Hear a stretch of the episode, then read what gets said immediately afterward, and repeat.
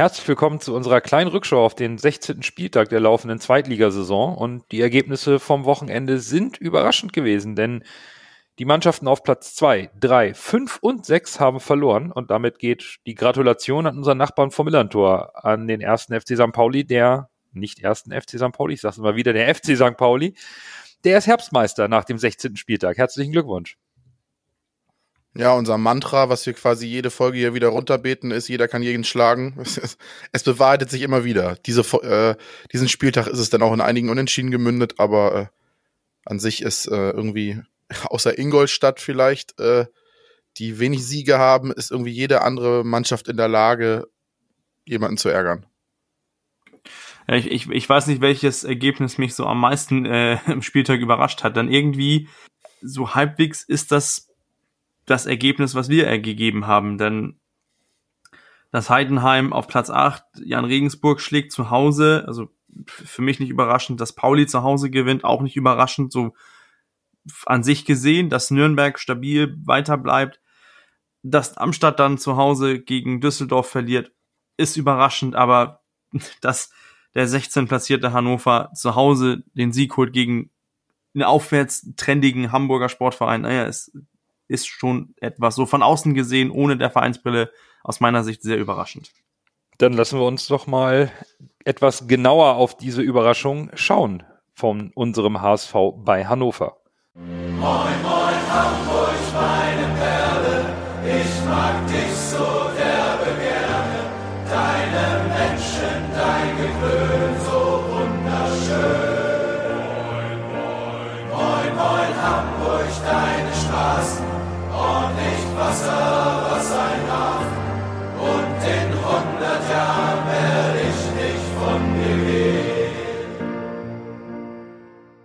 Und damit moin ihr Lieben und schön, dass ihr wieder dabei seid zu unserer 146. Folge, wie immer mit Nando. Berger. Und Lasse.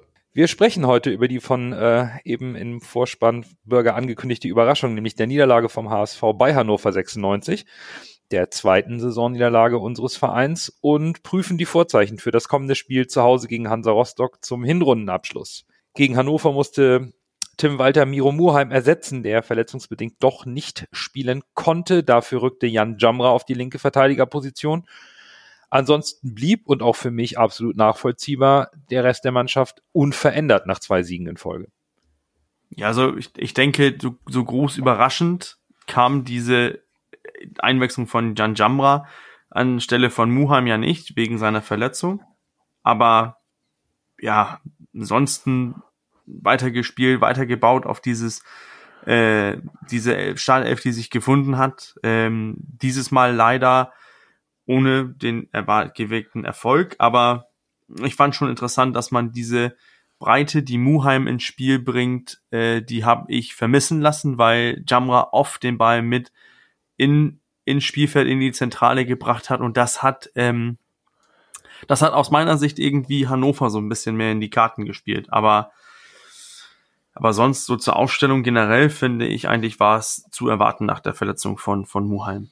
Ja, gehe ich komplett mit dir mit. Also wir haben ja eigentlich fast niemanden mehr für die Linksverteidigerposition außer Jamra. Und äh, für mich war halt nur die Frage, auf welcher Seite er spielt. Das ist halt mhm. die Frage, wenn er dann reinrutscht, Wagnumann ist noch nicht fit genug. Genau. Und ja, irgendwie dann jemanden aus der zweiten. Es gibt da irgendein Spiel, ich weiß den Namen jetzt noch nicht mal von dem Spieler. Äh, Andres, Andresen oder sowas. Mhm. Und der hat ja wohl, der ist wohl noch irgendwie ziemlich nah dran oder näher dran, aber ich war ja, war ja die erwartete Einwechslung. Und nach dem Spiel, um jetzt nicht zu weit vorzugreifen zu wollen, merkt man halt, warum Muheim momentan vor Jumbo ist, ne? Ja, aber in Summe muss man schon sagen. Ne? Die Kadertiefe ist da und Jan Jamra war vorher auch schon Stammspieler auf der rechten Seite. Also im Grunde alles, alles vollkommen legitim, was Tim Walter da gemacht hat in der Aufstellung. Da gibt es überhaupt nichts. Und sicherlich war jetzt auch die Aufstellung nicht zwingend ausschlaggebend für das Ergebnis, denn hm, das Spiel ging eigentlich los wie erwartet und auch gut. So, so mein, mein Empfinden. Weil es spielte sich nur in der, Halb in der Hälfte von Hannover 96 ab. Der HSV war klar überlegen. Und ja, Glatzel bleibt so ein bisschen das Pech treu, denn äh, bei seinem tollen Tor steht Jatta bei der Flanke, beim Pass zur Flanke im Abseits, minimal. Das ist halt ärgerlich, gerade für Bobby Glatzel. Ja, und dann kommen wir eigentlich schon in, in der 13. Minute zum, zum ersten großen Aufreger, denn ähm, der HSV hat eine Ecke. Es gibt ein Foul an Jatta im Strafraum, was nicht geahndet wird. Es gibt den Konter von Hannover zum 1 zu 0. Ja, und dann warten wir alle auf den Video Assistant Referee und der greift da einfach nicht ein. Ja, was soll man dazu noch groß sagen, ne? Der Schiedsrichter greift nicht ein, dann denkt man als Backup oder als unterstützendes Element ist der VAR da, der sowas dann eigentlich glattbügeln soll, in Anführungszeichen. Wir kennen es vom St. Pauli-Spiel, wir kennen es noch von anderen Spielen. Komischerweise sind wir, vielleicht ist das jetzt auch nur meine, meine subjektive Sicht als HSV-Fan, aber gefühlt sind wir von diesem Problem halt schon ziemlich oft betroffen. Und ich finde es wirklich schwierig, muss ich sagen. Es ist eine so spielentscheidende Situation, weil ich hänge mich jetzt weit aus dem Fenster. Ich war ja live im Stadion und habe das auch alles nicht nur vom Fernseher gesehen, sondern insgesamt die Kulisse ja nun so aufgesogen. Wenn wir das 1-0 gemacht äh, hätten, hätten wir das Spiel gewonnen. Das ist jetzt weit aus dem Fenster gehangen, aber man hat gleich in den ersten zehn Minuten gesehen, dass wenn der HSV, wie der HSV angelaufen ist und so motiviert war, Hannover hätte, glaube ich, keine Chance gehabt, wenn wir das 1-0 gemacht hätten. Da gehe ich, da ich mit dir mit, Lasse. Ich glaube, hätten wir das 1-0, entweder das von, von Glatze oder in Elfmeter verwandelt, hätten wir auch das Spiel gewonnen, bin ich mir auch ziemlich sicher. Aber ähm, ich, ich finde, die, die Szene ist, es ist ein, es ist ein Elfmeter, ja. Ähm, ob man den jetzt als grobe Fehlentscheidung ähm, nehmen soll, boah, das, das wage ich jetzt so ein bisschen zu, zu bezweifeln, denn es ist ein Zweikampf. Ich glaube, 80 Prozent der Schiedsrichter hätten den gepfiffen, die letzten 20 Prozent nicht. Dass, das, dass der Konter dann direkt auch im Tor, im Tor gibt, ist, ist natürlich blöd für uns. Aber ich, ich finde auch, dass äh, man hätte auch in der Situation vielleicht ein bisschen, ein Tickchen besser verteidigen können. Ich finde, das war so ein bisschen, man hat einige mhm. Spiele angesehen, wie, da ist ein Foul, das wird vom VAR geklärt. Wir brauchen mhm. nicht mit 100% zurückgelaufen. Das Einzige, ja. der das gemacht hat, ist, ist Ali Du. Und ähm, ich war ja letztens beim, beim Doppelpass-Lehrgang äh, und da haben wir den Begriff Crisis Defending gemacht. Ähm, denn, denn einige, habe ich bei Twitter gesehen, beschweren sich über Ali Dus äh, Stellungsspiel. In der Situation ist Stellungsspiel hin oder her, da, da versuchst du dich einfach irgendwie dazwischen zu, zu werfen. Und das, das macht er aus meiner Sicht gut. Also das war, das war sein Sprint zurück, war äh, vollherzig und mit 100 Prozent also Einsatz. Dass Johansson dann auch den ersten, dass er den, den auch äh, rettet, das finde ich auch schon äh, klasse. Und dann schaltet Hannover einfach schneller und dann haben wir das Problem, ähm, dass nach diesem 1 zu 0, da ist der, der Spielplan von Hannover, genauso wie wir gesprochen haben über, über Ingolstadt, dass wir das schnelle Tor gemacht haben, dann waren wir plötzlich am, am Drücker und, und hatten das, das Zepter in der Hand. Und jetzt hatte Hannover, ohne den Ball zu haben, genau, konnten einfach weitermachen, weil die standen tief, standen sehr kompakt, haben keinen Raum zugelassen, für unsere zentralen Spieler ins, in Szene zu kommen. Das war defensiv und taktisch sehr diszipliniert von Hannover. Muss man auch erkennen. Ich glaube, da sind zwei entscheidende Punkte in dieser Szene, die, die wichtig anzusprechen sind. Ähm, zum einen ist es auch für mich absolut unverständlich, warum es hier kein Review gab. Und auf Sky wurde gesagt, in der Checkbox ist die Szene nicht gesehen worden. Das heißt, der VR hat sich das nicht mal angeschaut. Das ist für mich absolut unverständlich. Ja, unfassbar ist das. Und, Sorry. und ähm, stellt sich für mich immer wieder dann auch die Frage, ob der VR in der Form, wie er gelebt wird, in dieser unterschiedlichen Art und Weise überhaupt Sinn ergibt.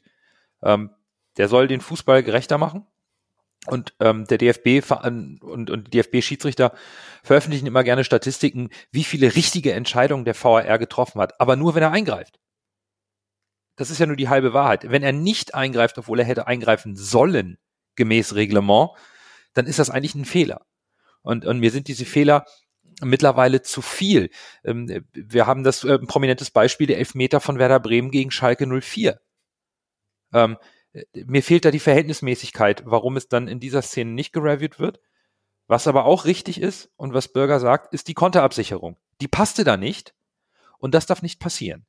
Völlig egal, ob vorne ein Foul gab, was eventuell noch gesehen oder korrigiert wird, müssen wir diesen Konter unterbinden. Wir dürfen diesen Konter nicht in der Form bei einer Ecke zulassen.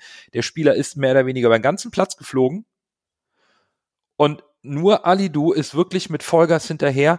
Der Rest gibt Begleitschutz und schläft beim Nachschuss. Das ist etwas, das muss sich der HSV ankreiden lassen, vollkommen richtig.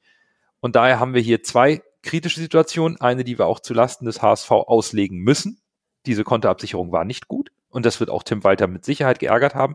Auf der anderen Seite, wozu haben wir ein VAR? Also ich fand im Stadion sah das ganz, ganz seltsam aus. Da gebe ich euch recht. Es, es lief irgendwie alles wie in Zeitlupe ab. Er lief über den Platz und die, der, die HSV-Spieler haben ihn quasi irgendwie nur begleitet, haben dann irgendwie versucht, das irgendwie spielerisch zu klären, habe ich das Gefühl gehabt, statt mal richtig dazwischen zu hauen. Aber vielleicht hatten sie auch Schiss, irgendwie eine rote Karte zu kassieren, wegen Notbremse oder früh eine gelbe zu bekommen. Auf jeden Fall haben sie es irgendwie versucht, abgeklärt zu lösen, hat dann nicht funktioniert. Da der äh, Schuss halt dann, der erste Schuss gehalten wurde, dann gegen Pfosten ging und der Nachschuss war dann halt drin, ne? Aber auch nochmal zum Wahr. Also ich weiß nicht, du sagst, das ist eine klare Fehlentscheidung. Vielleicht verstehe ich die Regel noch nicht komplett richtig, aber da fällt ein Tor für den Gegner, nachdem ein Foul bei uns im Strafraum war. Und wenn du dir dieses Tor anguckst, musst du doch gucken, wo, woraus ist dieses, dieses Tor entstanden, oder nicht? Aber wenn man natürlich sagt, das war, das war never ever ein Foul gegen Jatta, dann, dann ist es korrekt, das, dann, ja. Genau, dann ist das Tor natürlich korrekt. Aber es war ja ein glasklares Foul. Und ja. ich, wie kann das nicht gesehen werden? Das verstehe ich nicht. Und ich stimme dir ja zu, ich bin eigentlich total pro wahr, weil ich auch finde, das ist ein Tool, was den Fußball gerechter macht, wenn es denn korrekt eingesetzt wird. Wenn wir jetzt wieder an dem Punkt sind, wo der war, mal denkt, ja, jetzt greife ich einmal jetzt nicht, dann kannst du ihn auch abschaffen, weil das macht der Schiedsrichter genauso. Mhm. Wenn du sagst, am Ende geht's dann doch um Tagesform des Wahrs, dann, kann, dann brauchst du die, die, diese, diesen genau. Zwischenschritt doch gar nicht. Dann sagst du, wir machen so wie vorher, der Schiedsrichter auch mal einen schlechten Tag, einen guten genau. Tag äh, und dann lassen wir den Schiedsrichter das wieder machen. Aber wenn du den VAR einsetzt, dann musst du auch klar definieren, wann greift er ein, wann nicht. Und dann müssen halt auch solche Entscheidungen, also sowas darf einfach nicht passieren. Ja, absolut. Ja, ich, ich, ich bin, bin auch bei euch. Ich, ich verstehe auch nicht, wieso die Schiedsrichter äh, so viel Angst haben, die, den Wahrbildschirm am Spielfeldrand zu benutzen. Die Unterbrechung gibt's ja sowieso. Es wird ja sowieso kontrolliert, wenn die im, im und ich, ich verstehe die ganze Regelung nicht, dass man, dass man so Angst hat, diesen, diese Unterbrechung zu haben, denn die Unterbrechung hast du ja sowieso. Dass wenn, du siehst das, als in der zweiten Hälfte, da muss der Schiedsrichter, da geht Stegemann schon früh, ich glaube in der 60. Minute geht er hin und sagt äh, zu Martin Hansen, ey, beeil dich mal ein bisschen mit dem Abstoß. Wenn die, wenn die Spieler warten, dass äh, alle Mann mit nach vorne kommen auf einer Ecke und so, die Unterbrechung hast du ja. Auch von Spielerseite. Deswegen mhm. verstehe ich nicht, wieso man als Schiedsrichter oder Schiedsrichtergespann oder Fußballbund so Angst davor hat, zu sagen, um diese richtigen Szenen gehe ich als Schiedsrichter, denn der Schiedsrichter hat aus meiner Sicht immer noch das Fingerspitzengefühl und kann die Temperatur vom Spielfeld nehmen und sagen, okay, die Szene gucke ich mir noch mal an und geht kurz raus, 30 Sekunden, er hat das Bild, kann das kurz gucken und wenn er zwei, dreimal guckt, okay, dann ist er im Zweifel, dann kann er ein bisschen, wenn er einmal hingeht und direkt sagt, nee, ist nicht gut, dann weiter. Aber diese, dieses ähm, Angst davor, die Szene zu gucken, so, so interpretiere ich das, weil ich finde, es ist, es wird zu wenig diese Möglichkeit benutzt, denn das funktioniert in anderen Sportarten super. Beim Eishockey, beim American Football. Da funktioniert es super, weil der Schiedsrichter auch direkt damit kommunizieren kann. Ich sehe kein Foul, weiter. Dann ja. hätten alle irgendwie schon gesagt, okay, ist überprüft worden, der sieht kein Foul, ey, ist er blind, blindes Huhn, weiter. Aber dass wir jetzt hier sitzen nach dem Spiel und sagen, ey, das wurde nicht mal überprüft, dann wundern wir ja. uns ja. Und das muss der VAR ja. abstellen. Und das, das fördert eben auch nicht die Integrität des, des Video Assistant Referees. Nee, das ist nee, das Problem. Genau. Jetzt mal um, ähm, um drauf zurückzukommen auf, aufs Tor. Ähm, Hannover bringt das im, im gesamten Spiel auf äh, acht Schüsse innerhalb des Torrahmens. Die zwei sind leider in der 13. Minute. Das der erste Tor, das erste, der erste Schuss von äh, von mein, von von Bayer und dann von meiner aufgefolgt. Das sind die einzigen beiden Schüsse, die innerhalb des Torrahmens gehen von Hannover. Und, und die sitzen halt. Also es ist verdammt effektiv. Hannover kommt im gesamten Spiel auf, auf, äh, auf knappe 1 XG, wir noch weniger, aber da, da kommen wir noch zugleich. Ähm, aber ich, ich finde, das ist schon bezeichnend, dass äh, dass diese eine Chance äh, und diese eine Szene das Spiel so doll entscheidet. Absolut, denn ähm, unabhängig von dieser Fehlentscheidung und der Führung für Hannover hat sich die Dynamik natürlich des Spiels verändert. Und ähm, der HSV muss sich aus meiner Sicht in der ersten Halbzeit und auch nach dem Gegentor den Vorwurf gefallen lassen, egal wie, wie schwierig der, der Rasen wurde zu bespielen, immer mehr, das war ja seifig und ziemlicher Acker. Es darf nicht bis zur 41. Minute dauern, bis man den ersten Torschuss abgibt. Das ist aus meiner Sicht etwas, da muss sich der HSV den Vorwurf gefallen lassen, nicht effektiv, nicht, nicht zielstrebig genug gewesen zu sein. Und es war eine gute Chance und Glatze fehlt dann natürlich bei seinem zweiten Kopfball, fehlen ihm ein paar Zentimeter.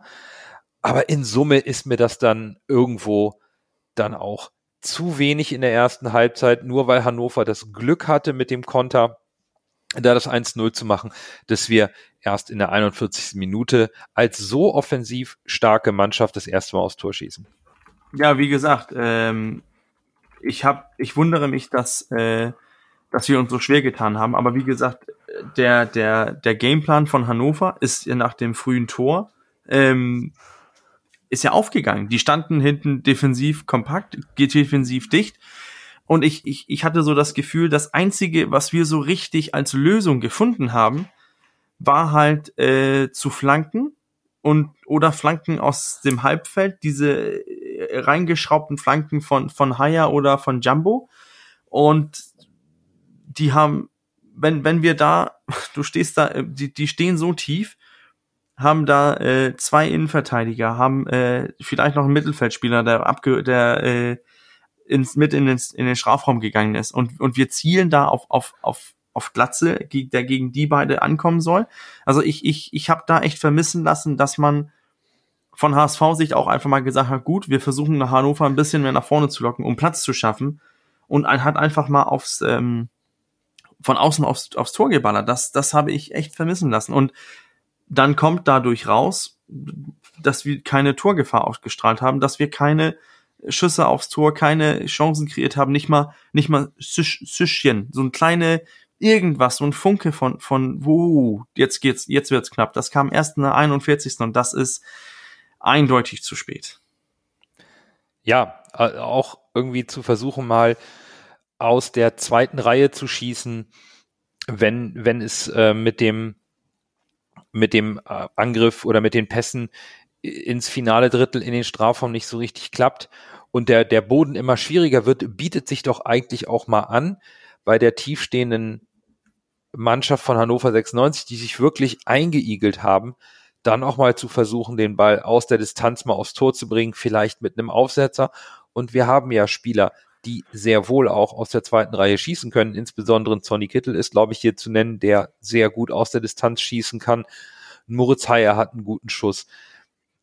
Ein Meffert kann sicherlich auch mal abdrücken. Alidu ist nicht passiert und dann wirkte es ein bisschen, ja, zu, zu vorsichtig vielleicht, zu sehr, ja, ich weiß nicht, ich hab, ich konnte es nicht genau greifen. Es, ähm, entweder äh, ängstlich will ich überhaupt nicht sagen. Es, es wirkte vorsichtig, es wirkte zu, wir, wir kommen ja in den Strafraum, das wird schon klappen, aber nicht den Mut zu haben, vielleicht mal was anderes auszuprobieren, um eben zu schauen, wie man Hannover noch ein bisschen mehr auseinanderziehen oder rauslocken kann.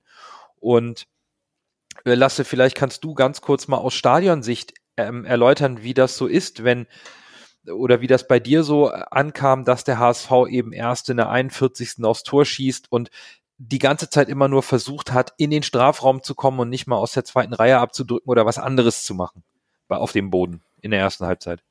Ja, also das war ja schon ein ziemlicher Acker im Stadion, muss ich sagen. Ja, es war, war schwierig. Ich glaube, von der Stadionstimmung her war es wirklich so, dass der HSV, wie ich gesagt habe, wenn wir das 1-0 geschossen hätten, hätten wir sie, glaube ich, sogar eventuell sogar hoch besiegen können. Das klingt jetzt vermessen vielleicht, aber so war das insgesamt die ganze Stimmungslage. Und nach diesem, diesem frühen Gegentreffer ist halt das eingetreten, das Maximum vor dem, wovor ich Angst hatte. Dieses, man spielt eigentlich, fängt eigentlich gut an, kriegt dann irgendwie durch so einen dusseligen Fehler das Gegentor und dann nimmt halt die Sache seinen Lauf, ne? Und äh, ja, es war, es ist schwierig irgendwie. Hannover hat's halt echt gut gemacht. Sie haben sich hinten reingestellt, haben gut gedeckt, die Räume zu eng gemacht. Der HSV hatte echt kaum Möglichkeiten, sich zu, zu, entfalten. Und deshalb haben sie sich da unfassbar schwer getan, irgendwie überhaupt Chancen rauszuspielen. Also es hat, gab in meinen Augen fast keine Kreativität, aber weil es Hannover halt auch gut unterbunden hat. Das stimmt. Wobei der HSV hat dann in der zweiten Halbzeit schon das Risiko erhöht. Zumindest war das mein Eindruck. Ja, das. Also man konnte stimmt. den Ball zwar wieder nicht im Tor unterbringen. Hannover hat ausschließlich auf Konter gesetzt. Die haben sich hinten reingestellt. Sie wussten, der Platz kommt ihnen entgegen umso schlechter er wurde für das äh, Ballzirkulationsspiel des HSV. Da, da hat man schon bei einigen Pässen und Ballannahmen gemerkt, da rutscht man immer schon mal weg, der Ball rollt nicht sauber und hat diszipliniert verteidigt, absolut. Der HSV machte mehr und mehr auf. Und dann haben wir erneut in der zweiten Halbzeit eine Szene, wo ich mich frage, warum Schiedsrichter und VAR nicht miteinander kommunizieren. In der 71. Minute schlägt der HSV eine Flanke in den Strafraum von links. Der Verteidiger von Hannover 96 räumt den eigenen Keeper ab und der räumt dann Glatzel dadurch ab. Die Flanke ging auf Glatzel. Das ist ein Foulspiel, weil dann wird Glatzel nicht irgendwie im Zweikampf mit dem Ball attackiert, sondern nur der Körper. Und wieder kein Pfiff von Stegemann, kein Eingriff, Eingreifen des VAR. Zweimal. Für mich in, ja, weiß ich nicht. Da war ich, da war ich wirklich sprachlos in der Szene. War es in der Szene nicht so, dass die ganze Szene abgepfiffen wurde, weil Jatta angeblich im Abseits war? Das ist korrekt. Also die Fahne ging danach hoch. Genau, ja. Und war er aber nicht. Er war nicht im Abseits, zumindest laut den Bildern, die man auf Sky sehen konnte. Was ich dann spannend fand, war, dass Sonny Kittel zum Schiedsrichter geht, das Zeichen für den wahr macht und ihm sagt, bitte kommunizier doch. Und was Stegemann dann macht, und das konnte man im Fernsehen sehr gut sehen, war Kittel mit einem so abfälligen, abschätzenden Blick zu bestrafen und zweimal den Kopf wegzudrehen und ihn wirklich so von oben herab anzuschauen, was willst du eigentlich von mir, wo ich mich frage, wenn ein Schiedsrichter permanent oder das Schiedsrichterwesen Respekt einfordert gegenüber ihrer Person und ihrer schwierigen Leistung auf dem Platz, um so ein schnelles Spiel zu leiten und dass man da gefälligst Schiedsrichter nicht so angehen soll, das ist keine Einbahnstraße. Man muss auch Spieler respektieren und eine vernünftige Kommunikation an den Tag legen und nicht diese Machtspielchen mit den Spielern aus, aus, austauschen hier. Das fand ich so widerlich von, von ähm, Schiedsrichter Stegemann. Und natürlich äh, kommt dann dazu, dass die Szene sich wieder nicht angeschaut wird. Und da habe ich dann gedacht, weißt du was, dann, dann halt nicht, meinetwegen, komm, geschenkt. Aber nee, also da war mir die komplette Laune und auch irgendwie das Vertrauen in Schiedsrichterwesen äh, ist in dem Moment einfach dann auch nicht da. Also mein erster Tweet nach dem Spiel war, danke Herr Stegemann für die souveräne Spielführung mit dem Clowns-Emoji hinter. Ich muss ja aufpassen, wir, wir versuchen das ja immer alles auf einer relativ sachlichen Ebene zu behandeln, aber das war eine sowas von Minusleistung von Herrn Stegemann. Also ich habe, glaube ich, selten ein Fußballspiel live gesehen, wo ein Schiedsrichter dermaßen überfordert war. Es war wirklich, und um meine meine Meinung zu unterstützen, geht auf Kicker, guckt nach, 5,5 seine Note. Es war wirklich, der hat das Spiel von Anfang bis Ende nicht im Griff gehabt. Gegen den HSV, HSV wurde fast nichts gepfiffen. Ich sage nicht, dass für Hannover alles gepfiffen wurde, aber es war schon sehr einseitig. Und insgesamt, er hat das Spiel einfach komplett, komplett nicht im Griff gehabt. Es war wirklich, es war wirklich schlecht. Und dann kommt halt noch dazu, dass der war seinen Job auch nicht tut. Und dann gewinnt man so ein Spiel halt auch nicht. Gut, wir haben nicht gut gespielt, wir haben Kreativität fehlen lassen, das muss man dem HSV ankreiden und nicht an Stegemann oder oder oder dem war, aber äh, die, die die Richtlinien des Spiels, die Leitplanken, die waren ja gar nicht vorhanden, weil das Spiel einfach komplett außer Kontrolle war. Es war es gab keine Spielführung. Herr Stegemann hat sich da auf Deutsch gesagt einen Scheiß zusammengepfiffen. Entschuldigung, dass ich so sage. Das war wirklich schlecht. Ja, das, nein, ich glaube, das, man, man darf das auch so sagen. Also man darf sagen, wenn der Schiedsrichter eine schlechte Leistung abgeliefert hat, darf man das, glaube ich, genauso sagen, wie man sagen darf, dass die Mannschaft eine schlechte Leistung abgeliefert hat. Und es gibt zwei kritische Szenen in diesem Spiel, die sind beide zum ähm, Nachteil des HSV ausgelegt worden oder nicht mal überprüft worden. Und ich glaube, da muss man auch mal den Ärger von HSV-Fans verstehen. ähm, die, die, die dann einfach sagen, ja, ist Mist. Wobei es nicht darüber hinwegtäuschen soll, dass nicht diese beiden Szenen entscheidend dafür sind, dass wir das Spiel verloren haben, Bürger. Nein, gegen eine so harmlose Hannoveraner Mannschaft musst du einfach viel mehr holen. Auch mit einem schlechten Schiedsrichter. Ja, so, ich, ich fand auch, dass äh, Stegemann, er hat selten gute Spiele, wenn wir, äh, oder in, insgesamt, äh, sorry, er hat selten, selten gute Spiele, finde ich, äh, wenn man ihn so sieht. Hm, das kommt noch dazu, ja die, die, die Szene von der 71. Minute, ich, ich kann mir die nicht äh, vor Augen führen. Ich, ich kann auch, äh, ich finde die bei, bei diversen äh, Highlights habe ich sie auch nicht gefunden und, und auch gestern, als ich das Spiel nochmal real life gesehen habe, ist mir die Szene nicht aufgefallen. Also ist ja auch halb so wild. Ich, ich weiß nicht, ob ja, ja, das ist, ändern können wir das sowieso nicht. Genau. Was, was, was mich nur wundert, was, was der HSV vielleicht auch selber ein bisschen ein, beeinflussen kann, ist, ähm, ich finde, wir haben Walter taktisch gelobt, dass er Ingolstadt äh, so taktisch überlegen war, war er besser. Und äh, ich habe ähm, Sonntag einfach irgendeine eine Lösung gegen dieses defensive Verhalten von, von Hannover irgendwie vermissen lassen. Ähm, ich, ich finde, dass, äh, dass, dass man Ali Du mit, mit äh, Winsheimer wechselt, okay, ich, ich verstehe schon, was man sich dadurch erhofft. Aber musste man bis zur 71. warten oder musste man zur, ähm, zur 80. warten, auf, auf dass man Suhunen und, ähm, und Kaufmann bringt?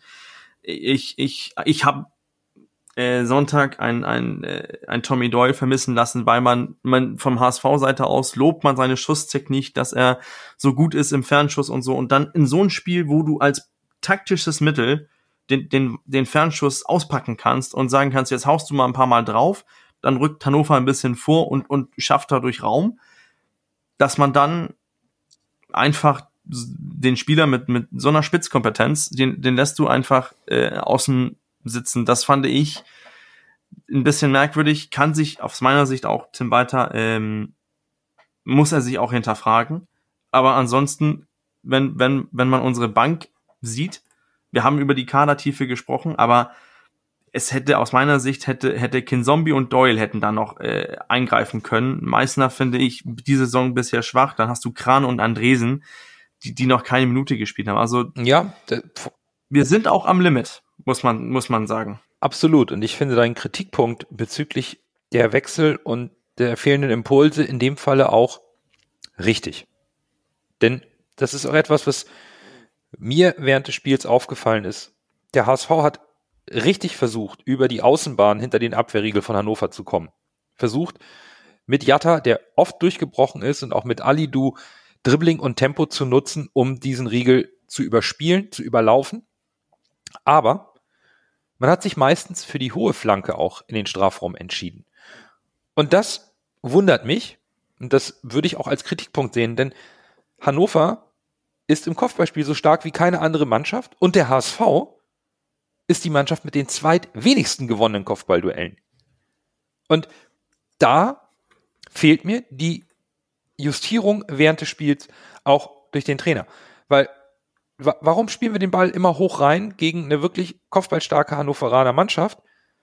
Ist die Besetzung im Strafraum dann nicht gut? Dann muss ich vielleicht reagieren und einen, einen anderen Spieler bringen. Weil, warum nicht mehr flache Pässe? Wenn ich die Statistik noch richtig im Kopf habe über Y-Scout, haben wir viel mehr hohe Bälle als flache Bälle in den Strafraum gespielt. Wo ist die Positionierung? Auch vielleicht um den Strafraum herum für einen Flachschuss. Eben, wo, wo ist dann ein Tommy Doyle oder ein Kin Zombie? Den Punkt finde ich absolut valide, den wir hier einbringen müssen zum Spiel des HSV gegen Hannover. Ich, ich, ich finde auch, wenn du, wenn du schon die Möglichkeit hast, dass du im auf der Bank einen, einen Strafraumstürmer sitzen hast, wie, wie Mikkel Kaufmann, dann hättest du auch die Möglichkeit, ihn früher reinbringen zu können, denn die Flanken sind ja sowieso gekommen. Hättest du ihn mit mehr Präsenz, hättest du zwei Spieler im Strafraum gehabt und plötzlich hätte beide Innenverteidiger jemanden, zu denen sie sich verhalten sollten. Jetzt hatten die Glatzel und dann hast du äh, wenig Kopfballstärke in, in Kittel oder auch in Reis, die ab und zu mit reingekommen sind. Oder der gegensätzliche äh, Flügelspieler in Winsheimer, Jatta oder Ali Du. Das ist für mich, wenn du dann mit hohe Flanken spielen möchtest, ist das kopfballmäßig zu wenig körperliche Präsenz. Und das, da hätte aus meiner Sicht Walter eher reagieren können. Und jetzt sage ich nicht, dass äh, Kaufmann da ein Tor gemacht hätte, das glaube ich eher nicht, aber man hätte dadurch mehr Präsenz äh, in den Strafraum gebracht. Das hat mich, mich hat's gewundert, dass der HSV nicht mal versucht, aus der zweiten Reihe abzuschließen. Das machen wir aber selten dieses Jahr. Und ich finde, das könnte man auch mal versuchen in so einer Situation, wo du meinst, merkst, ah, du kommst nicht durch. Und wir haben ja Spieler, die es eigentlich könnten. Du hast mit, äh, mit Kittel einen, der hat eine gute Schusstechnik. Du hast mit Winsheimer einen, der hat nur Fackel. Du hast mit, äh, ich glaube, Reis hat auch einen relativ strammen Schuss, notfalls auch Meff hat. Also die können alle schießen. Ich verstehe nicht, warum man da nicht aus der zweiten Reihe, wir haben, wir haben keinen Thunderfahrt mehr, das ist mir klar. Aber wir hast ja welche, die auch mal aus der zweiten Reihe treffen können. Aber es wird ja noch nicht mal versucht. Hm. Und nochmal zum Thema Schiedsrichter. Wenn man ja. jetzt ganz ketzerisch sein würde, mit Stegemann, da stimme ich nämlich äh, dem Coach zu. Wir haben unter Stegemann immer schlechte Spiele. Ich habe mich noch mit Miguel vorm Spiel, liebe Grüße an dieser Stelle vorm Spiel, noch gesagt, oh, Stegemann pfeift. Und das war echt schon so eine Vorahnung. Wenn man jetzt gemein sein würde, würde man sagen, man opfert einen Spieler wie Bellingham bei Dortmund, der meckert einmal über den Schiedsrichter und dann pfeift er uns ein paar Spiele nicht mehr. Das wäre vielleicht meine Maßnahme, über die man nachdenken könnte und die, ja. die Strafe legen dann alles zusammen. Ja, also ja, ich habe ich hab noch einen Punkt im, im Bezug auf diese, diese Weitschüsse, dass man die generell nicht so oft sieht. Und das finde ich, prinzipiell finde ich das auch richtig, weil der HSV so viele Spieler vor dem Ball äh, investiert und so viele Spieler vor den, den Spieler, den ballführenden Spieler hat, dass wenn der aufs Tor schießt und der wird blockiert, machst du, öffnest du nochmal die, die, die Tor oder die, die Tore für, ne, für, einen, für ein Umschaltspiel. Deswegen, ich verstehe schon, wieso man das seltener sieht bei uns. Dennoch meine ich, dass es Sonntag hätte es ein probiates Mittel sein können, um Hannover äh, ein bisschen ähm, zu rocken. Definitiv. Also da fehlte mir ein bisschen das Ingame-Coaching in der zweiten Halbzeit und, und vielleicht auch die Ansage von Tim Walter, ähm, das etwas anzupassen. Denn bei mir ist irgendwann in der zweiten Halbzeit der Eindruck entstanden, dass es einfach nichts mehr mit einem Treffer seitens des HSV wird. Und die Mannschaft hat alles versucht und ich bewundere da auch weiterhin die Moral und die Stabilität der Mannschaft, im System zu bleiben, weiter nach vorne zu spielen, nicht die Köpfe hängen zu lassen. Aber das war für mich so, so irgendwann so ein Spiel, du kannst machen, was du willst, das klappt heute einfach nicht mehr. Und dann wird auch nicht, da, da fehlte vielleicht ein, ein Quäntchen Mut, eben auch mal ein anderes Mittel zu nutzen, um das Spiel vielleicht doch noch mit einem glücklichen Sonntagsschuss äh, vielleicht doch noch zu unseren Gunsten zu wenden. Es waren ja dann zwei, drei Konterchancen für Hannover noch da und, und Jatta stand auch noch mal blank vorm Keeper, aber insgesamt, insgesamt hatte ich einfach das Gefühl, okay, das ist einfach so ein Spiel, du wirst nicht alle äh, Spiele gewinnen, das war klar, irgendwann verlierst du halt mal, dann war das eben so eins. Das war so ein bisschen am Ende so mein, mein Fazit von dem Spiel. Ja, ist lustig, wie wir jetzt vom Fernseher im Stadion genau das gleiche gedacht haben. Ja. Ich habe auch so ab der 70., 80. Minute gedacht, das Spiel kannst du eigentlich noch 90 Minuten laufen lassen und wir schießen kein Tor. Wir schaffen es heute einfach nicht. Diese, diese Chance, das Spiel zu gewinnen, hat uns am Anfang der, hat uns am Anfang der Schiedsrichter und der VAR genommen und wir haben es dann halt auch leider, das, was der VAR vorgelegt hat, schlecht zu Ende gespielt und es leider nicht, nicht umdrehen können. Und nochmal so als Fazit von mir zum Spiel, was ich noch sagen wollte, wir waren ja nun in äh, S7 heißt, glaube ich, der Blog. Und äh, vor mir waren so ein paar Experten jüngeren Alters, aber gut, das muss ja nichts mit dem Alter zu tun haben, die nichts anderes vorhatten, als nach dem Tor von Hannover Bierbecher zu werfen äh, auf die Spieler. Und da muss ich nochmal sagen, Leute, lasst das sein. Ja, was, was soll das? Ist, ist die Intention, jemanden wirklich am Kopf treffen zu wollen, gegnerische Spieler treffen zu wollen und jemanden zu verletzen? Das kann man doch nicht wollen. Nee, und äh, es ist einfach, ich lass das sein. Ich habe mir den einen dann auch gegriffen. Ich will jetzt nicht hier, ich, ich habe das nicht gemacht, um den Helden zu spielen, äh, sondern ich habe, wenn man nichts sagt, dann bleibt so. Und ich habe gedacht, so Richtig. jetzt nimmst du dir mal einen vor die Brust und habe gesagt, hier Kollege, was soll das? Ja, aber alle haben doch geworfen. Habe ich gesagt, willst du so blöd sein wie alle? Ja, ja das, das, ist dann wirklich, da spielt wahrscheinlich der Alkohol auch mit rein, die we wenige Erfahrung des Alters, wobei Alter auch nicht immer weise macht, äh, aber tatsächlich äh, ja, ist das, hat er sich dann dazu verleiten lassen zu werfen, weil ja vor ihm alle geworfen haben. Denke ich immer, einer fängt alle und alle, machen, alle anderen machen es nach. Und äh, ich frage mich wirklich, was, was, was ist denn, wenn du merkst, du, dein Becher ist es, du siehst es, der den einer Kopf trifft, der sackt zu Boden und ist verletzt. Ist, da kann man nicht stolz drauf sein. Nee, diese Unsitte, die, ja. die, ist, die muss unterbunden werden. Und man muss auch sagen, es ist schlimmer geworden, seitdem die Ultras nicht mehr da sind. Man kann über die Ultras sagen, was man will. Das hat zugenommen seitdem. Und das ist nicht schön. Nee, ist es definitiv nicht. Und ich würde trotzdem gerne nochmal versuchen, dieses Spiel, bevor wir zu Man of the Match kommen, noch mit einem positiven Punkt abzuschließen, weil so ein Spiel wie das in Hannover gehört einfach irgendwo in der Entwicklung der Mannschaft dazu. Und dazu habe ich äh, unter der Woche Aussagen von Horst Rubesch über Tim Walter gelesen, die mich trotz des jetzt vielleicht nicht ganz so geschickten Spiels von Tim Walter und der Mannschaft äh, weiterhin in meiner positiven Meinung über unseren Trainer bestätigt haben.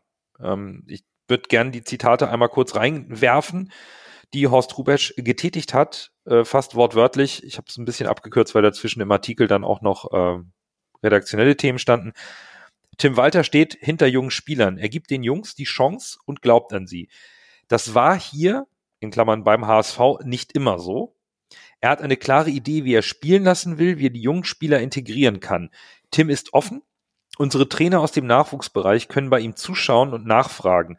Er schaut sich mit seinem Trainerteam auch regelmäßig die Spiele der U-Mannschaften an. Genauso stelle ich mir das vor, den Weg gemeinsam gehen. Und das ist doch mal von einem Horst Rubesch sind das Aussagen, die uns unabhängig von Ergebnissen, einer Reihe an Unentschieden oder dem Tabellenplatz mal positiv und geduldig stimmen sollten, oder? Also ich bin da, ich, ich finde das, das sind, ähm, das ist eine gute Aussage. Ich finde, ich finde dieses ähm, mit den jungen Spielern den Weg zusammengehen und auch, dass, dass äh, Tim Walter sich für die U-Mannschaften interessiert und so weiter. Ich habe äh, gestern, nee, vorgestern war das. Nach dem Spiel habe ich einen Podcast gehört mit dem Sportdirektor von FC Kopenhagen, der, der so ein bisschen erklärt hat, wie, wie die zukünftige Strategie ist von, von Kopenhagen. Und, und der hat gesagt, die, die, die Strategie ist es, dass wir ähm, fünf, sechs tragende Spieler haben, die hohe internationale Klasse haben. Das ist jetzt Kopenhagen. Und dass wir da umherum junge Spieler haben möchten, die sich an diesen erfahrenen Spielern ähm, hochziehen können. Und das Einzige, was für diese Spieler insgesamt äh, die Kennzeichen sollen, ist, dass die alle hungrig sind auf mehr. Heißt, wir wollen keine Spieler, die schon im Ausland waren und zurück nach Dänemark gekommen sind, sondern wir wollen Spieler, die ins Ausland möchten, die international spielen möchten und diese erfahrene Stützenspieler sollen dann die jungen Spieler mitziehen.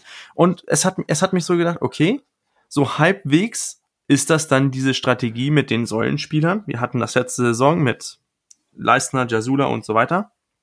Und diese Saison sind unsere Säulenspieler, aus meiner Sicht sind das erfahrene, hungrige Spieler. Wir haben Schonlau, wir haben äh, Meffert, Kittel mhm. und aus meiner Sicht auch ein, ein Bobby Glatze, der diese mitterste Achse an denen sich die jungen Leute aufziehen können. Ein Vuskovic, David, äh, Jatta, Alidu und so weiter. Die, die, das aus meiner Sicht so mit dem, mit dem langen Perspektiv finde ich uns schon da ja. auf den richtigen Weg. Müssen nur diese ähm, Rückschläge, wie jetzt Sonntag gegen Hannover, einfach ein, einstecken können und daraus lernen können. Absolut. Also das. Amen. Ja, genau. Amen. Und äh, der zweite äh, wichtige Punkt dabei wäre natürlich auch, unabhängig davon, wie lange Tim Walter Trainer beim HSV bleibt, dass genau dieser Weg weitergegangen wird und ein potenzieller Nachfolger von Tim Walter, wann auch immer das passiert, ob in ein, zwei oder zehn Jahren, die gleichen Eigenschaften an den Tag legt. Weil anders wird die Entwicklung des HSV lang, mittel- und langfristig nicht funktionieren. Und ich glaube, damit können wir dieses Spiel, die zweite Saisonniederlage, auch gut abschließen und zur Ehrung des besten HSVs des Spiels gegen Hannover 96 kommen, womit wir immer unsere Analyse abschließen. Der Spendenstand für unsere Hinrundenspende hat sich natürlich nicht verändert. Null Punkte und null Tore bringen keine weiteren Münzen in den Topf. Es bleibt also bei 15,70 Euro, aber ganz wichtig für euch alle und für uns auch. Nach dem nächsten Spiel wird abgerechnet und ein, eingesammelt, also bereit machen. Dann erst Groh, der den Ball übernimmt, halblinke Position zu Mackert. Er sollte schießen, 25 Meter am ersten frei. Schuss auf das Tor. Tor! Tor! Ein herrlicher Treffer, ein wunderbarer Treffer. Angeschnitten, der Ball fliegt da unhaltbar rechts ins Eck. Wenn wir jetzt einen Ball hätten, würde ich es Ihnen noch mal zeigen. Es ist wie immer nach, nach einer Niederlage schwierig, den Man of the Match zu finden und auch ein bisschen eine Qual. Das bringt diese Niederlage mit sich. Aber wir ziehen das wie immer durch. Daher bin ich gespannt, wie ihr die Sache angegangen seid, um euren Man of the Match zu finden lasse. Wie, wie hast du es gemacht? Ja, ich war ja nur live da, das ist immer noch ein bisschen was anderes als im, als im vom TV. Für mich kamen drei Spieler in Frage. Am Anfang war ich mir eigentlich ziemlich sicher, wen ich nehme. Äh, hätte ich äh, Schonlau genommen.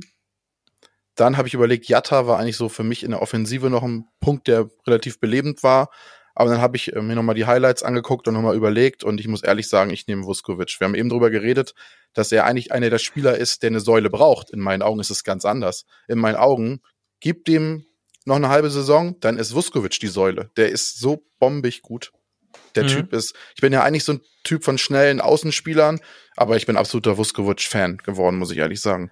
Der ist so gut. Also absolut stabil, steht in meinen Augen schon lau nichts nach. Also absolut, ist echt, echt gut. Also das wird für David richtig schwer, da zurückzukommen. Ja, ist eine absolut legitime Wahl. Defensiv und auch mit Spieleröffnung sah das alles super aus bei ihm. Ich habe mich dennoch für einen Angreifer entschieden. Hm. Und zwar für den Angreifer, der mir diesmal im Offensivspiel am besten gefallen hat und für mich an den wenigen gefährlichen Aktionen beteiligt war. Und das war Bakariata. Der hat, diesmal war eben nicht Alidu der Zauberer auf der Außenbahn, sondern ähm, Bakker, der viel gearbeitet hat, immer wieder reingestoßen ist. Und daher habe ich mir dann überlegt, Mensch, der Bakker, der hat's mal verdient, der ist mir einfach im Gedächtnis geblieben in dem Spiel. Da habe ich mich für Jatta entschieden. Da bin ich eher bei, bei Lasse. Also ich, ich habe mich nach dem Spiel, als ich das erste Mal gesehen habe, ich gedacht, oh, wen nimmst du, wen nimmst du? Und äh, dann habe ich mir das Spiel Real Life gesehen und äh, ich finde, wie abgeklärt und wie ähm, wie routiniert Vuskovic da agiert und spielt, ähm, ja, da gehe ich dann mit ihm mit. Also in, in, in einem schlechten Spiel mit, mit so einer Leistung auch äh, so sicher und, und äh, vernünftig zu spielen. Also für mich äh, Vuskovic als Man of the Match. Oh, und das Hörervoting bestätigt euch, denn Vuskovic holt seinen zweiten Man of the Match in Folge. Und gefolgt wird er von Johansson im Tor auf Platz zwei und Moritz Heyer. Also drei Defensivspieler haben die Top 3 äh, unter sich ausgemacht für das Spiel gegen Hannover 96. Es geht am Sonntag weiter. Zu Hause im Volkspark empfängt der HSV Aufsteiger Hansa Rostock zum finalen Hinrundenspiel, dem 17. Spieltag. Bei Rostock läuft es in der Hunde, ja, man könnte sagen, in etwa so wie erwartet. Die stehen mit 19 Punkten auf Platz 13 in der Tabelle, profitieren sicherlich auch ein bisschen vom schwachen Saisonverlauf äh, Hannover und Kiel. Wir haben den Aufsteiger aus Rostock vor der Saison auch tatsächlich als eins der Teams gesehen, die um den Klassenhalt kämpfen. Bürger hatte sie auf Platz 15 getippt. Lasse, wir beide hatten sie auf Platz 16, somit in der Relegation. Und wenn man ehrlich ist, so viel mehr gibt der Kader auch nicht, nicht her, oder? Nee, absolut nicht. Es ist wirklich ein Kader ohne große, große Spieler, die groß auffallen. Also auf der Zugangsseite hat man, das finde ich spannend, Streli Mamba ist gekommen. Der Name ist ja eigentlich ein Begriff, den kennt man. Von Kairat Almaty aus Kasachstan, eine Laie. Finde ich spannend, dass ein deutscher Zweitligist einen Spieler aus Kasachstan leiht. Aber wenn ich mir den Verein so angucke, der ist seit zwei Jahren in der ersten Liga in, in Kasachstan, es kann gut sein, dass da ein Investor hintersteht oder so. Bin mir aber nicht hundertprozentig sicher.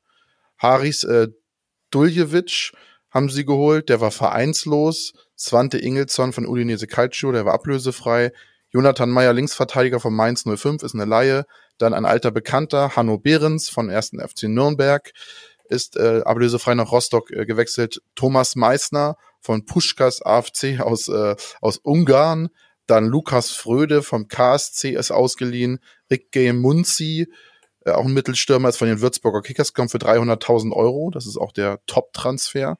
Dann äh, Calogero Rizzutto von Erzgebirge Aue, auch ablösefrei rechter Verteidiger. Und Ryan Malone vom VfB Lübeck aus der Regionalliga, auch ablösefrei Innenverteidiger. Ja, auf Abgangsseite hat man den Spieler wie Philipp Türpitz, der zur zu Türkgücü München, äh, München gegangen ist. Sven Sonneberg, Innenverteidiger, ist zu Harikles Almelo in die Niederlande gegangen. Manuel Ferrado Polido, äh, einer der Spieler, die äh, ganz groß in der Gunst standen bei unserem alten Trainer, der jetzt in, äh, in Magdeburg tatsächlich ist, spielt jetzt aber auch in der Regionalliga bei Preußen Münster. Dann äh, Jan Löhmanns Röben war auch Vereins, also ist jetzt, jetzt vereinslos. Und Corbian Vollmann ist jetzt auch vereinslos. Wenn man jetzt noch so auf Players to Watch gucken würde im Kader, ist einer der Spieler, habe ich eben schon genannt, Hanno Behrens, alter Bekannter von uns. Dann ein anderer Spieler, der, den man noch äh, beachten muss, ist Jan Verhoek. Das ist der auch schon 32-jähriger erfahrener Stürmer. Der kam vom MSV Duisburg in 2019, hat von den äh, in den 16 Spielen jetzt 10 Tore geschossen. Ansonsten fallen mir jetzt ehrlich gesagt keine Spiele ein, die jetzt irgendwie noch groß irgendwie bei mir auf dem Radar sind, ehrlicherweise. Ich glaube, Baxter Bahn ist noch ein ja, stimmt, Hamburger, ganz, ja, hast du ja, Baxter Bahn ist noch Hamburger ganz Jung. bekannt, ja. Genau, aber ansonsten, ja, man, man merkt an den Namen, das ist der klassische Aufsteigerkader. Das ist auch vollkommen legitim, dass das so läuft. Und Bürger auf der Trainerposition setzt Rostock dafür aber auf Kontinuität. Da wurde nicht so viel gewechselt wie äh, bei den Zu- und Abgängen, sondern Jens Hertel ist seit Januar 2019 am Ruder der Kogge. Hat es geschafft, die Mannschaft in der dritten Liga ganz gut umzubauen in den Jahren. Und das mündete dann in der letzten Saison im Aufstieg in die zweite Liga. Und ähm, spannend ist natürlich immer die Frage, was erwartet den HSV spielerisch, wenn der Aufsteiger Hansa Rostock hier gastiert also für mich so so überraschend ähm, flexibel, wenn man wenn man sich die die die Y-Scout so äh, anguckt. Man man spielt äh, 4-1-4-1, dann 4-2-3-1 und dann 4-5-1. Immer dieses ähm, auf Gegner eingestelltes äh, System und ich glaube, dass ähm, dass man vorne mit mit Verhög hast du ja so, so diese Anspielstation, diese klassische Zweitliga bulligen großen Stürmer, der der die Bälle festmacht und dann abgesehen davon, wie viel Platz du du meinst, dass der Gegner dir dir gibt, spielst du mit einem Sechser oder mit einem Zehner und wenn ganz wenig Platz ist, dann halt kompaktes Mittelfeld, wo die wo die Außenspieler ein bisschen nach hinten gezogen werden. Also ich erwarte da so mehr oder weniger dasselbe Bild wie ähm, wie bei ähm, bei Ingolstadt wenn man, wenn man sich verschiedene so Statistiken anguckt über die Saison her, wo, wo Hansa Rostock äh, gut ist oder schlecht ist, dann, dann sind die bei, äh, bei wenigen offensiven Statistiken vorne.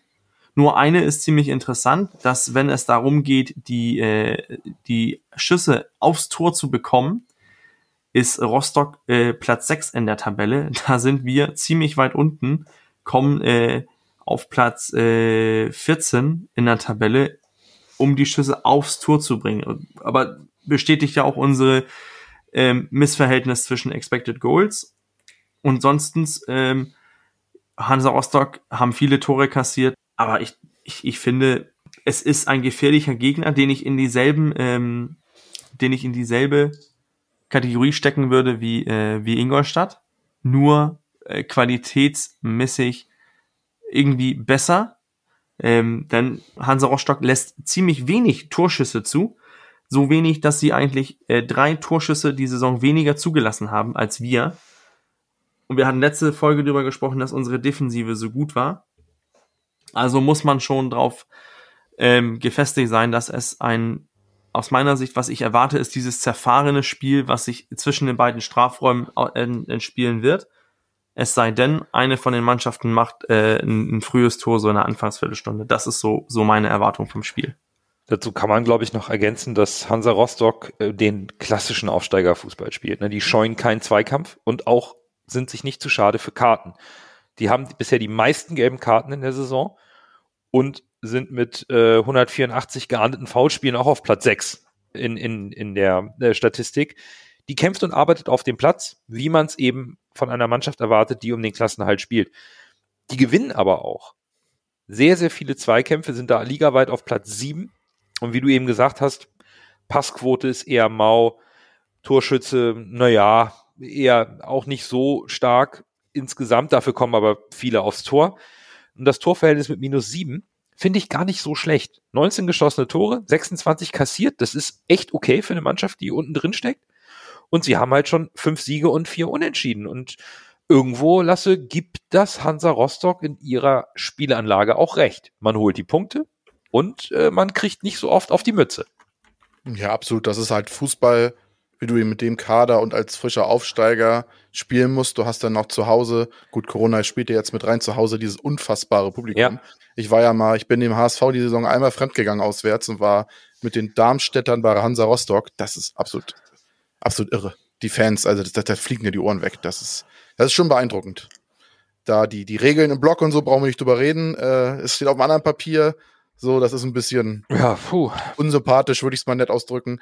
Aber äh, was die da an Stimmung machen, ist schon, ist schon, schon fast angsteinflößend, würde ich sagen. Aber es ist, äh, sie spielen so, wie die Fans sind. Sie peitschen sie nach vorne.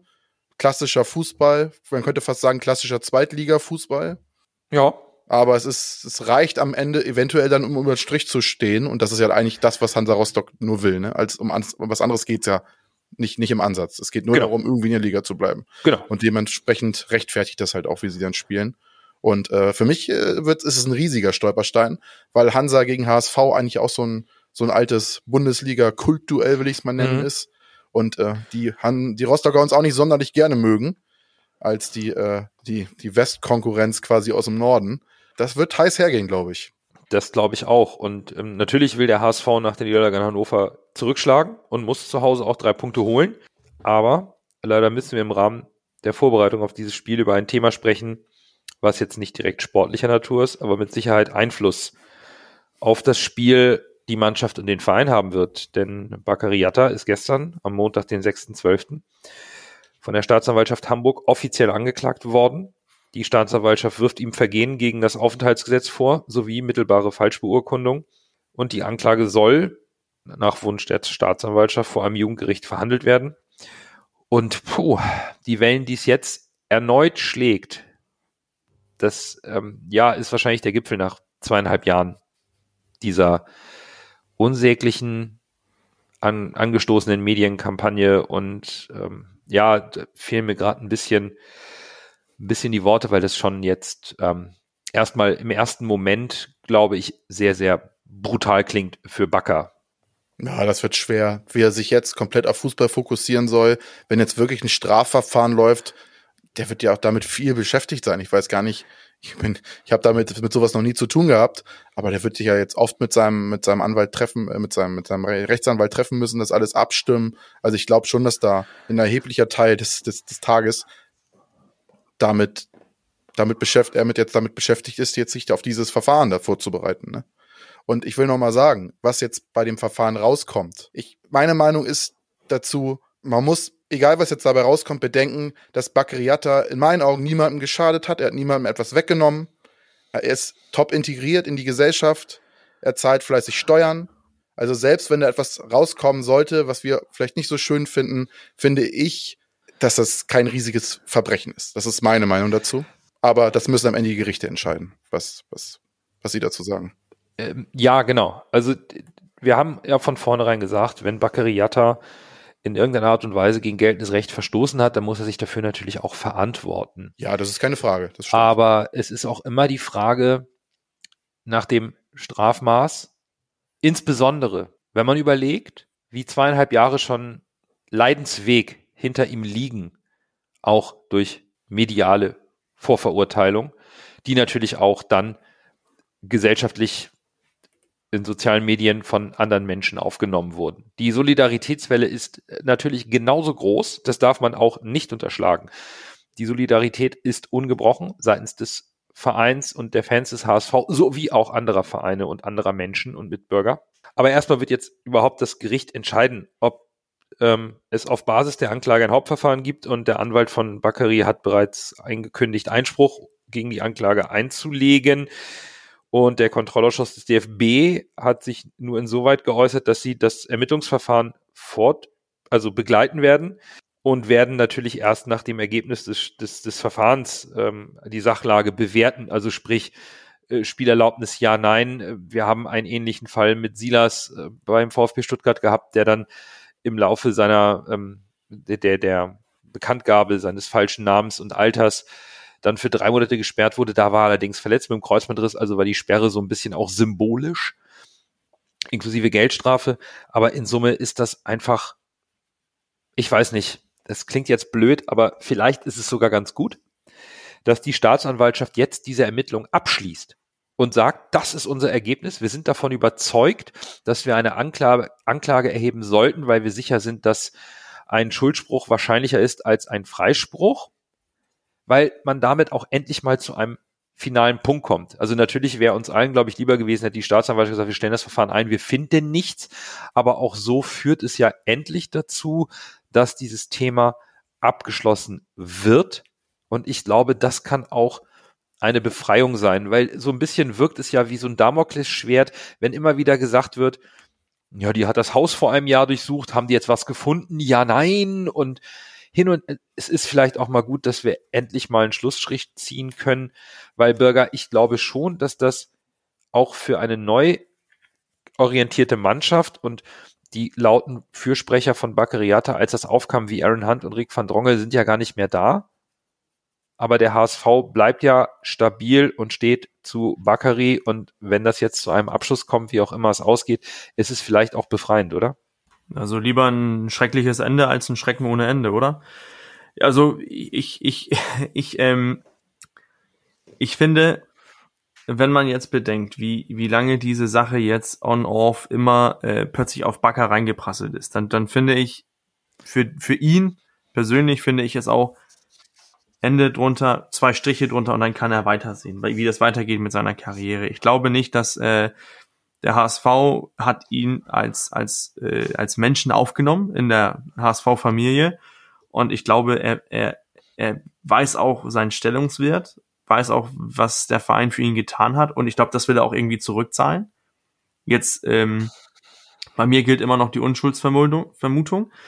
Und äh, was, was mich viel mehr Sorgen macht, ist das Sportliche ähm, ein, ein, ein Jatta, der äh, ein von aus meiner Sicht drei Flügelspielern im Kader ist mit, mit Ali Du und, äh, und Winsheimer. Ähm, ja, wenn der plötzlich äh, Fokus ganz woanders hat, was auch verständlich ist, äh, dann muss äh, plötzlich ein Winsheimer äh, im Fokus rücken. Und das, da sehe ich das als äh, das größere Problem. Aber ja, mal, mal sehen. Also damals gegen Hannover hat er sich ja die, die Frust vom, von der Brust geschossen und äh, darf er gerne nochmal machen. Ja, wir haben in der zweiten Mannschaft ja noch einen Velasco, der da vielleicht auch noch reinrutschen könnte. Der ist ja angeblich auch noch relativ nah dran. Aber natürlich wünscht man sich, dass ihn das nicht so sehr belastet, aber das ist quasi quasi unmöglich, dass man das aus, so ausblendet, dass man dass man da 100% Leistung bringt. Ich glaube, das kann kein Mensch. Da, da vertraue ich tatsächlich auf, auf Tim Walter. Hm, Tim Walter wird da schon das richtige Gespür haben, ob Bakker in der Lage ist zu spielen oder nicht.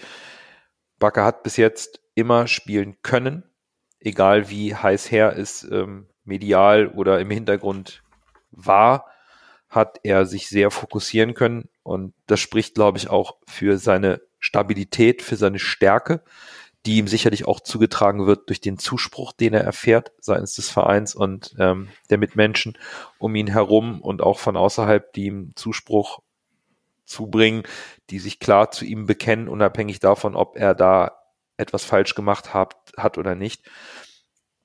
In Summe ist das einfach gerade ja eine Situation, wo, wo ich persönlich einfach ein bisschen Angst habe, dass es für Bakker schlecht ausgehen könnte, weil eventuell auch der HSV gezwungen sein könnte, hier ähm, ja arbeitsrechtliche Maßnahmen zu treffen, je nachdem, was da jetzt rauskommt. Also diese Unsicherheit ist die, die mich so ein bisschen umtreibt mit, mit, mit rund um, um die ganze Geschichte, weil in Summe mh, hm, vorverurteilt ist er schon nach zweieinhalb Jahren in, in, in Teilen der Öffentlichkeit. Ich, ich bin halt wirklich gespannt, wie es jetzt insgesamt ausgeht. Aber wenn man den Expertenmeinungen, es gab ja jetzt ein paar Anwälte oder Juristen, die sich dazu geäußert haben, ist jetzt nicht mit einer Haftstrafe zu rechnen. Das, ähm, und es ist auch nicht schlimm, dass Jatta weiter spielt, denn solange die Spielgenehmigung gültig ist, ähm, passt das. Die Frage ist halt, ob Vereine jetzt ähm, per se so, so prophylaktisch Einspruch einlegen, weil das muss man irgendwie bis zu zwei Spiel, äh, zwei Tage nach dem Spiel. Aber Nürnberg doch sowieso. Ja, gegen die spielen wir jetzt erstmal zum Glück nicht, sondern wir äh, gegen Rostock und, und Schalke sind die nächsten beiden Spiele und ähm, ja, da muss man sicherlich auch mit den Vereinen sprechen und, und das abklären, weil die Spielerla ähm, Spielerlaubnis ist gültig und die kann auch nachträglich nicht entzogen werden. Von daher hoffe ich, dass es hier sportlich sauber läuft, auch mit, den, mit der Konkurrenz. Und menschlich und für das Verfahren selbst drücken wir einfach Bakariata die Daumen, dass da ein gutes Ergebnis für ihn rauskommt und die Geschichte dann abgeschlossen werden kann. Ich glaube, mehr brauchen wir dazu nicht sagen. Das haben wir hier schon weit und breit besprochen, oder? Nee, das trifft es auf den Punkt. Dann beenden wir die Folge damit.